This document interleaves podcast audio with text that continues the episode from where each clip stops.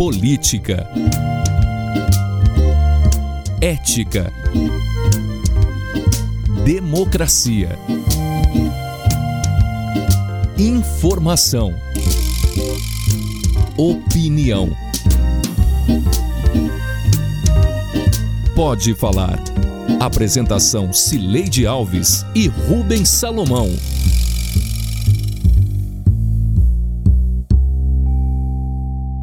Estamos chegando para a edição 88 do Pode Falar, o primeiro podcast de política de Goiás de análise dos fatos em destaque da semana, com trilha sonora de Beto Estrada. Eu estou em casa, em quarentena, e Rubens no estúdio. Oi, Rubens, tudo bem? Oi, Cileide, um abraço para você, à distância, sim, seguimos a, dessa, desse jeito. E um grande abraço a quem está nos ouvindo aqui, mais uma edição do podcast. Vamos que vamos, Sileide. Vambora.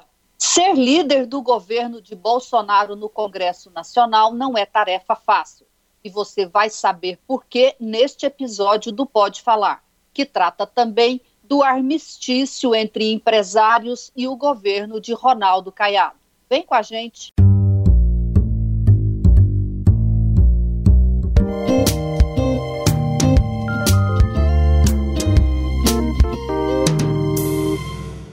Deputado federal por Goiás, Vitor Hugo, PSL, é líder do governo de Jair Bolsonaro na Câmara dos Deputados.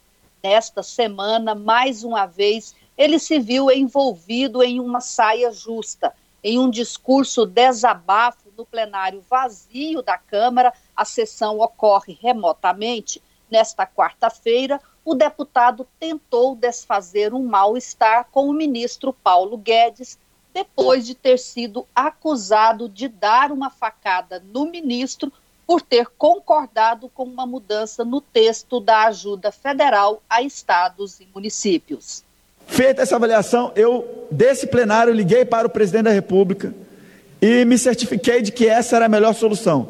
E o presidente, 10 horas da noite de ontem, falou: Vitor Hugo, faça dessa maneira e vamos acompanhar para privilegiar esses profissionais que estão efetivamente na ponta da linha, e assim aconteceu. Que a exclusão da expressão ou da frase, desde que diretamente envolvidos ao combate com a Covid-19, foi uma determinação do presidente da República, cumprida pelo líder do governo na Câmara, uma vez que eu sou o líder do governo e não o líder de qualquer ministério. Muito obrigado.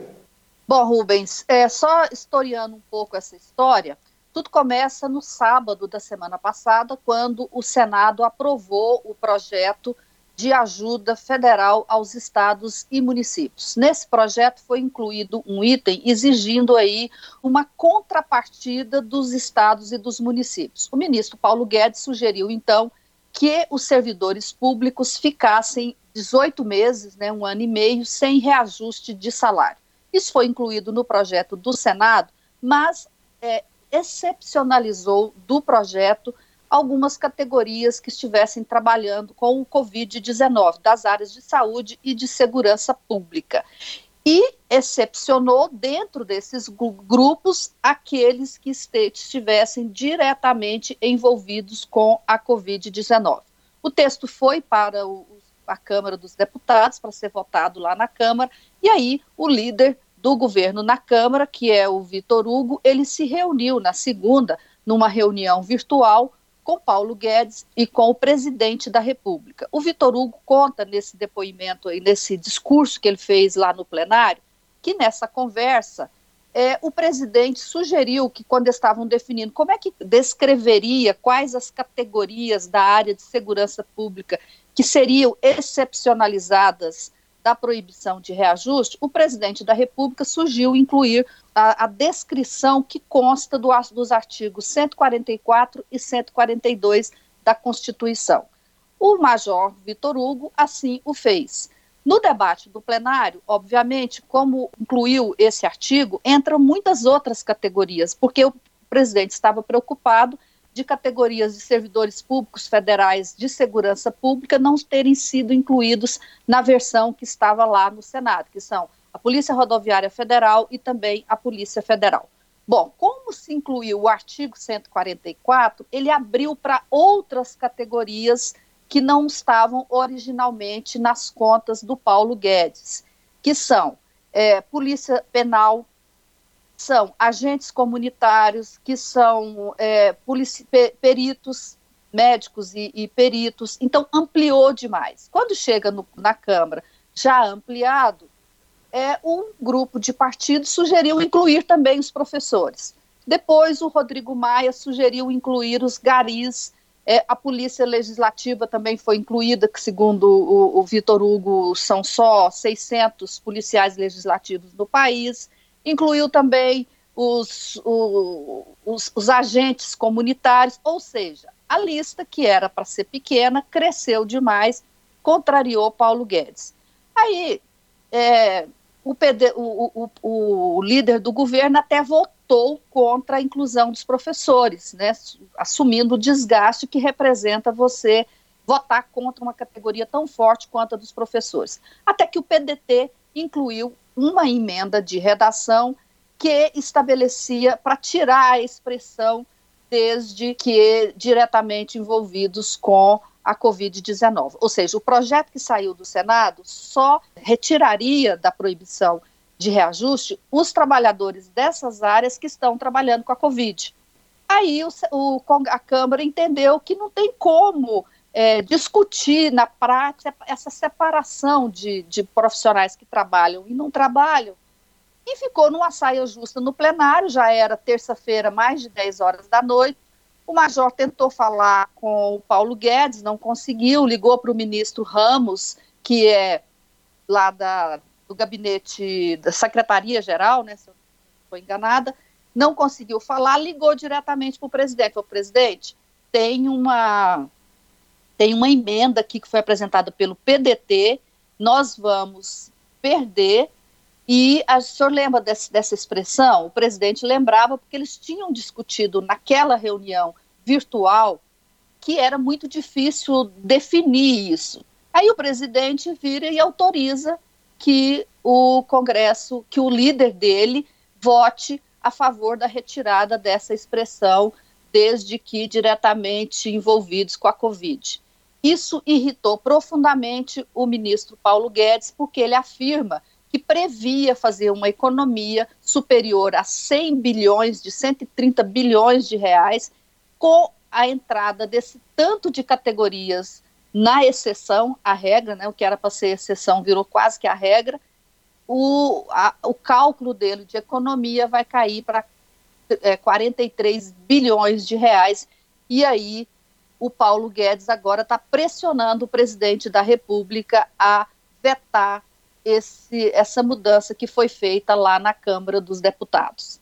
Não é justo que num momento como esse, dramático da população brasileira, é, e a opinião pública pede isso, quer isso, eu acho que é uma oportunidade que o Congresso teve, e como o Congresso aprovou algumas coisas que são muito importantes, como a descentralização dos recursos para Estados e municípios, mas não fechou essa porta para esses aumentos, eu estou sugerindo ao presidente da República que vete, que vete, que permita que essa contribuição do funcionalismo público seja dada. Apenas fazer que até, janeiro, até dezembro do ano que vem não tivesse no reajuste. E assim foi combinado, assim foi acertado. O parlamento entendeu que certas categorias poderiam ter reajuste. O que, que nós decidimos? Eu sigo a cartilha de Paulo Guedes na economia.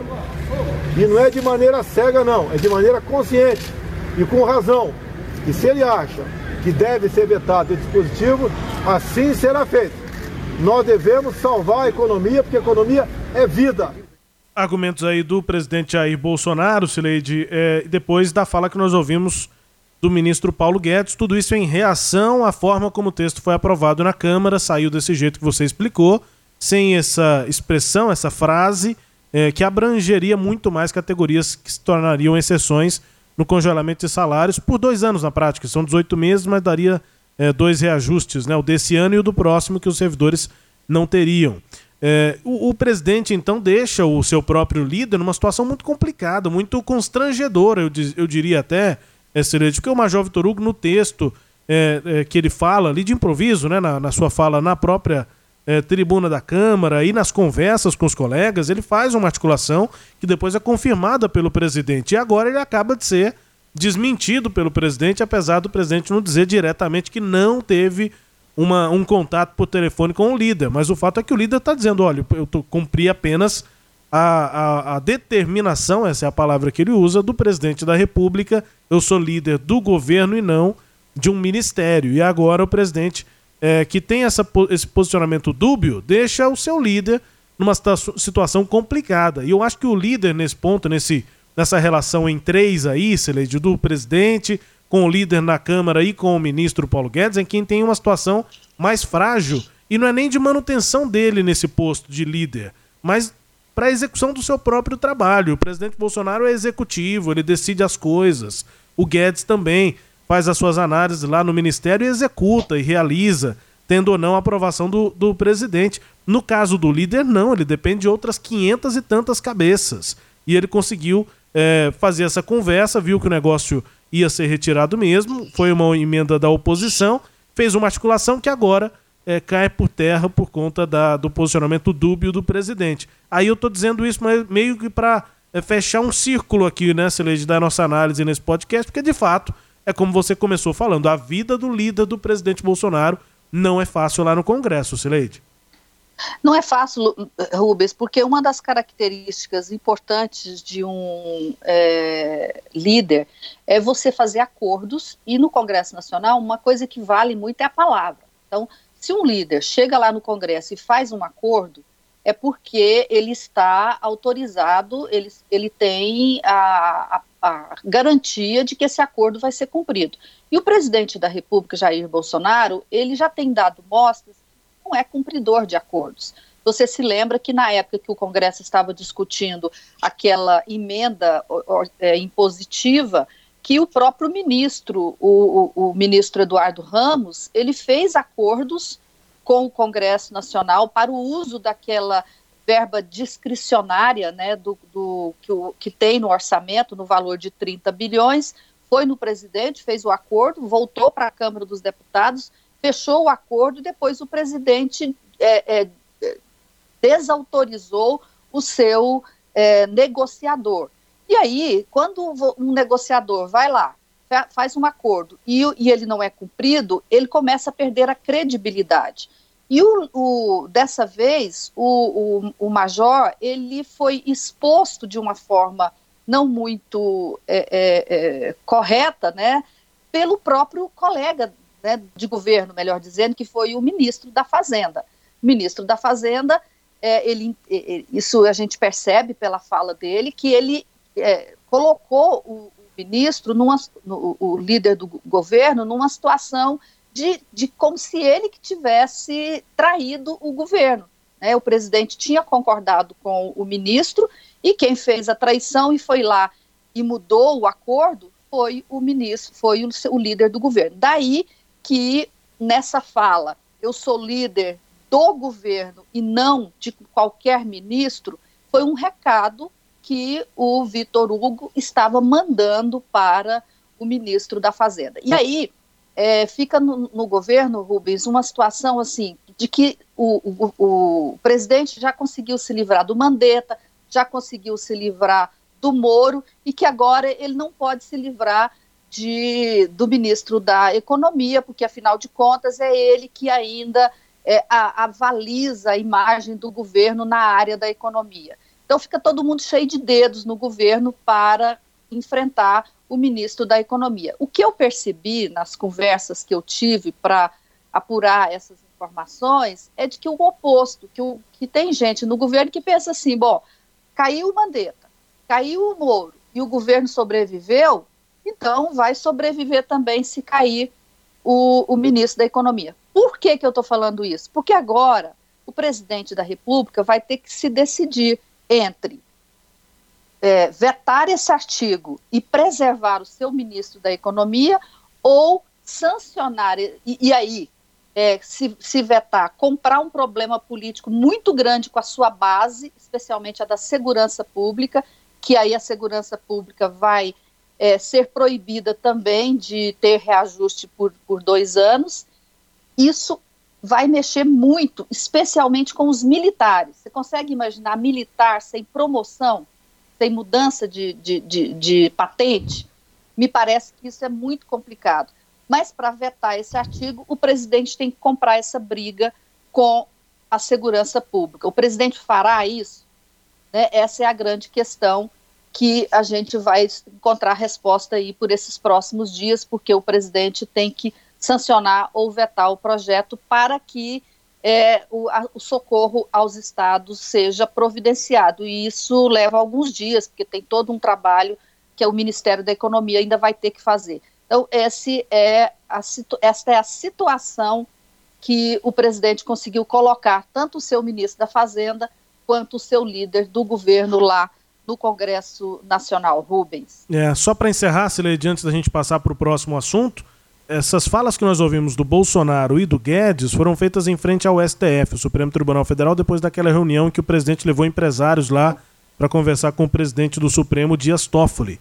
É, só uma observação rápida aqui, né, uma lembrança que nessa reunião, tanto Guedes quanto os empresários falaram claramente que era preciso um trabalho para evitar a morte de CNPJs. Só essa é, fala rápida aqui, é, que no momento de pandemia nós precisamos pensar nos CPFs, né, nas pessoas físicas, infelizmente, que estão perdendo a vida cada vez mais num ritmo mais acelerado no país é, e que a economia tem a sua importância, mas que nesse momento ela é sim secundária. É, Celede, no discurso do presidente Bolsonaro, dos empresários do Guedes, eu estou achando que, pro, falando sobre o impacto na economia, nesse momento há muita histeria desse pessoal quando se fala de economia, viu, Celede? Para usar o termo tá bom, do presidente, né? Você está você tá usando aí o, a expressão do presidente da República, né? É isso, é isso. E assim terminamos o primeiro bloco.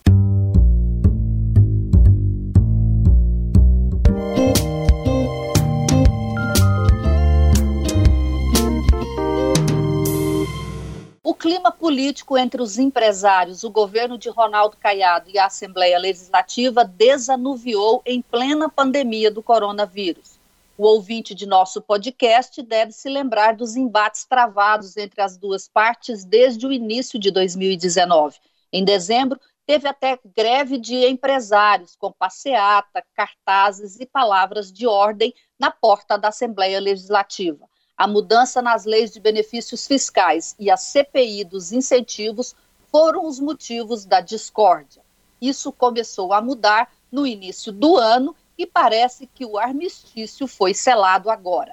Vai ter uma, uma simplificação muito grande. Então, a nossa, a nossa intenção é que o empresário ele fique livre para pensar em como investir, em como é, gerar emprego e renda. É isso que a gente quer, quer que o empresário fique lá na firma dele, não tenha que ficar vindo a nenhuma secretaria do Estado para é, dirimir qualquer coisa. A gente quer o, o empresário produzindo. Entendo que essa inteligência criada nesse programa possa ser o grande diferencial para estimular a implantação, não só das filiais, mas também de alguma parte do processo produtivo é, que atende as parques industriais ou complexos industriais em grandes cidades. Sileide, antes de você explicar essa, esse reencontro, eu, só uma observação logo depois de ouvirmos aqui a secretária de Economia Cristiane Schmidt e o presidente executivo da ADIAL, Associação Pro Desenvolvimento Industrial em Goiás, o Edival Portilho Chequinho. Porque o que me chama a atenção nessa, nesse discurso, e eu editei as falas e nem tinha me prestado atenção nisso, agora que eu prestei, digamos assim, ao vivo, nessa gravação, Sileide, não tinha percebido antes, é que o que os empresários diziam muito no ano passado e o que a secretária dizia muito no ano passado está na, nas, nas falas invertidas. A secretária tem o discurso dos empresários do ano passado, ou seja, os empresários diziam: nós queremos produzir, só queremos trabalhar e o governo não pode nos atrapalhar. É o que a secretária diz agora, isso está na boca dela. E o Edival Potilho fala da inteligência do governo com esse programa para desenvolver outras regiões do estado. O que ele diz aqui é que esse Pro Goiás prevê que as empresas possam ir para outras cidades mais carentes, o governo tem esse foco, é, mas com filiais, com aquilo que é possível de se levar e não necessariamente se instalar lá, porque pode, dizer, pode ser que não tenha energia para uma linha de, de produção, ou seja, para toda uma estrutura, mas que alguma coisa dessa empresa possa ir para regiões mais carentes, uma filial, enfim, uma estrutura de distribuição que seja, que já vai ajudar a desenvolver aquela região. Então, a, a, o, a, o desenvolvimento regionalizado, que era o discurso do governo no ano passado, está é, na boca dos empresários, aqui nesse caso do chequinho, seria O discurso parece que é, foi casado mesmo, né? É, isso é sinal de convergência, né? Que uhum. eles estão falando agora é, de, de, voltados para o mesmo foco. Eles não estão divididos, cada um querendo uma coisa. Eles estão falando aí sobre o projeto de lei do Pro Goiás. Esse projeto já está na Assembleia Legislativa, mas ele tinha sofrido muitas críticas é, dos empresários e no final do ano passado a Assembleia decidiu não votar o projeto para tentar ver se era possível um acordo. E eles conversaram nestes quatro meses e o acordo aconteceu. A Assembleia recebeu é, na quinta-feira o substitutivo do projeto Pro Goiás. Pro Goiás ele vai substituir dois programas de benefícios fiscais, o Fomentar, que foi criado na década de 80 pelo governo de Iris Rezende, e o Produzir, criado nos anos 2000 pelo governo de é, Marconi Perillo. Então, ele substitui, entra o Pro Goiás e muda o, o conceito dos programas anteriores por, por, conta da legislação, eles estavam é, criando é, é, conflitos jurídicos com prefeituras e, e, e, aí a Assembleia, o governo achou que é importante mudar. O governo, nesse projeto, criou essa linha que você fala aí, a primeira, que é de incentivo para as empresas se instalarem em 62 municípios, que são chamados municípios prioritários, que são aqueles localizados em regiões carentes, em, não em regiões carentes, mas são municípios carentes. 19 deles estão no Nordeste, depois tem um grande número no Norte e também no entorno do Distrito Federal, e outros números menores de municípios nas demais regiões do Estado. É, o governo vai dar um incentivo diferenciado, 98% de crédito do ICMS e zero de alíquota para o fundo protege. Os empresários é, agora vão poder avaliar esses, essas possibilidades aí que o Chequinho falou de não implantar só a empresa, mas de estruturas da empresa nesses locais.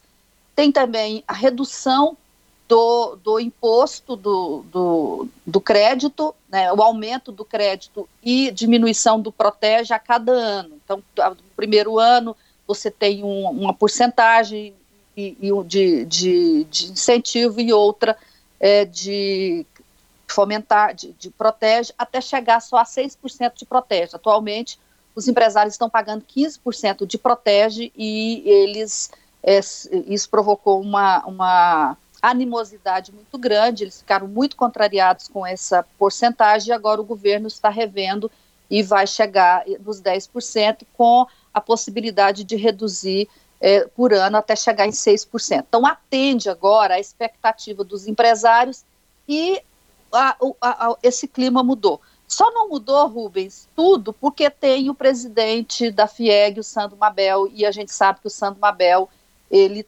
pessoalmente, ele tem uma relação de atrito com o governo e particularmente com o governador Ronaldo Caiado. Talvez não tenha analisado ainda detalhadamente o Pro Goiás, pelo menos não vi declarações públicas dele, porque seria obrigado a concordar também, como o setor em grande parte está concordando, né, Celede?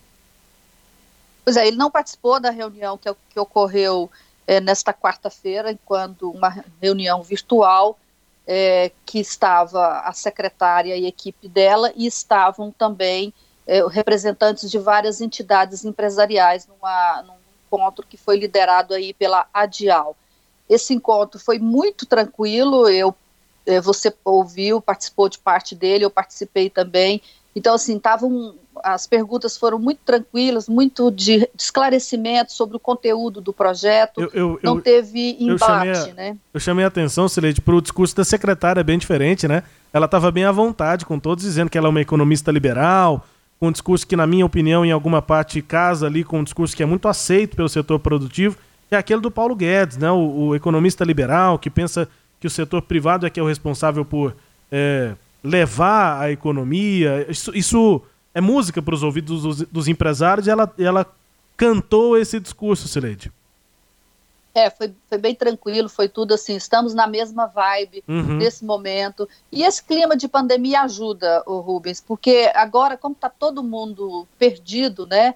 Perdido na economia, perdido na, saí, na, na saúde, perdidos nas quarentenas em casa, está todo mundo é, mais aberto a conversar, a ouvir, a somar esforços para ajudar todo mundo, né? Então isso facilita esse clima aí de um pouco menos tenso e foi o que se viu agora e pelo menos parece que nessa, nessa área e até que surja o próximo conflito, é, o governo conseguiu enfim é, criar um, uma relação nova com o setor empresarial.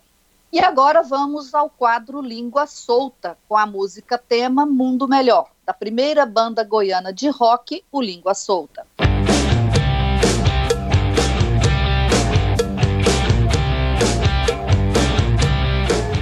Olhar para frente, tem que ser construtivo, tem que amar o país.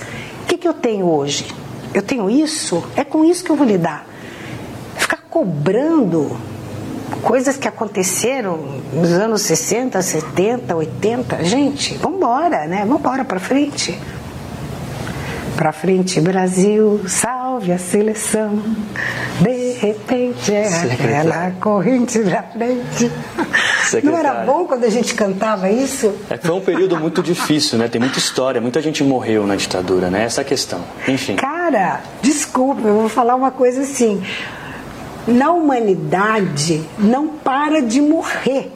Se você falar vida, do lado tem morte. Por que, que as pessoas. Oh, oh, oh. É, essa língua solta é a atriz e secretária nacional de cultura, Regina Duarte, em entrevista quinta-feira à CNN Brasil. Que história, Rubens? Que história, né? A história do Brasil, né, Celede? Eu eh, também peguei esse áudio aqui pra gente ouvir e fiz questão de deixar uma parte mais inicial em que ela diz que é preciso amar o Brasil, né? E que depois na sequência ela faz isso, ela fala isso, canta isso.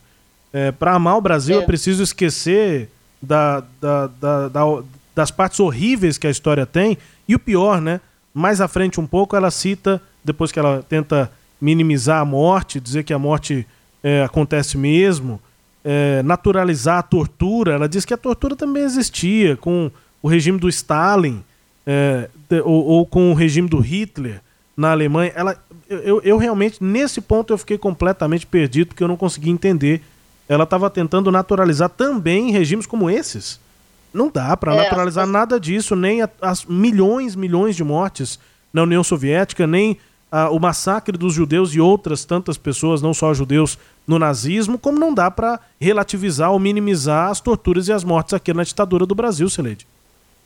É, para os mais jovens, essa música Para Frente Brasil, ela é da década de 70, da, da Copa de 70, e, e, ela ficou muito marcada porque 70 foi um dos períodos negros aí da, do regime militar, o, o AI-5 foi em 1968, fechou tudo, e a tortura foi maior nesse período, as prisões, a censura.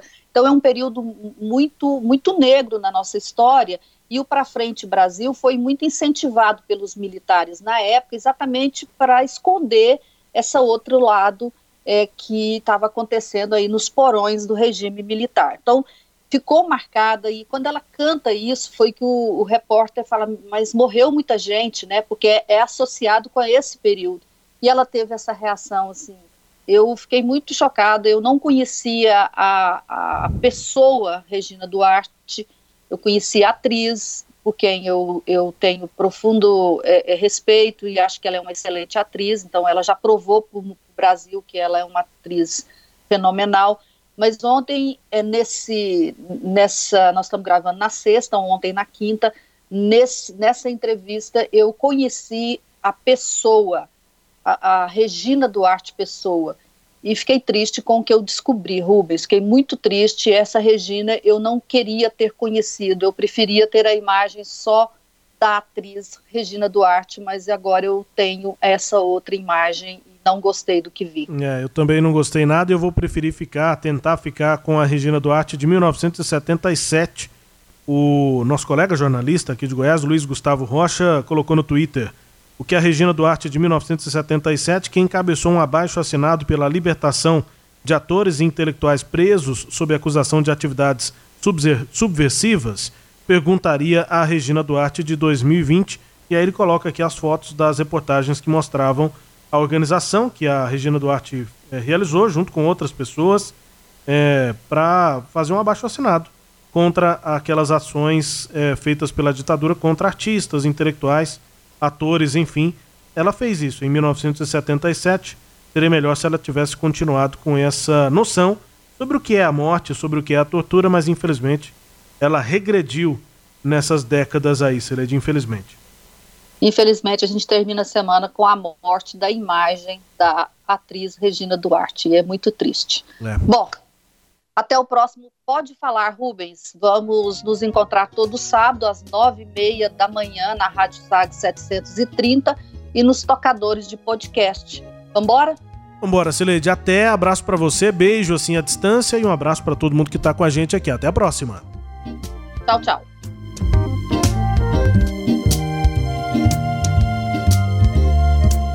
Apresentamos Pode Falar, com jornalistas Cileide Alves e Rubens Salomão.